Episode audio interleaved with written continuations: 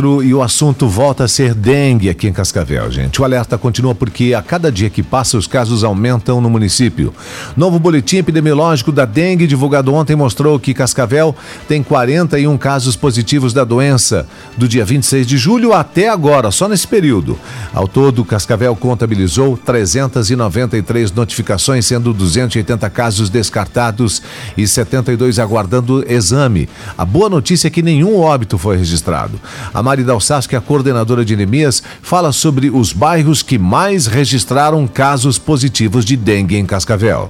Com cinco casos, o bairro Neva é o que mais tem pessoas contaminadas pelo mosquito Aedes aegypti. Depois aparece o bairro Morumbi, 14 de novembro, com três casos cada. Em seguida, os bairros Brasmadeira, Universitário, Periolo, Loteamentos Riviera e o distrito de Juvinópolis, com dois casos positivos cada. Pedimos à população a colaboração que pelo menos uma vez na semana dê uma olhada nas suas calhas para ver se não estão entupidas, uma olhadinha no quintal para ver se não tem nada lá que possa estar acumulando água.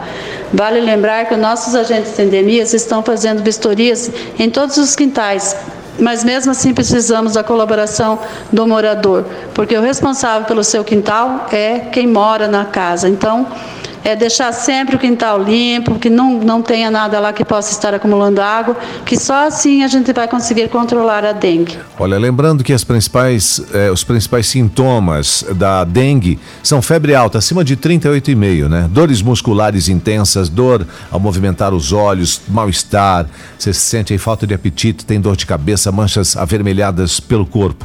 Se você tiver algum sintoma, procure rapidamente um médico.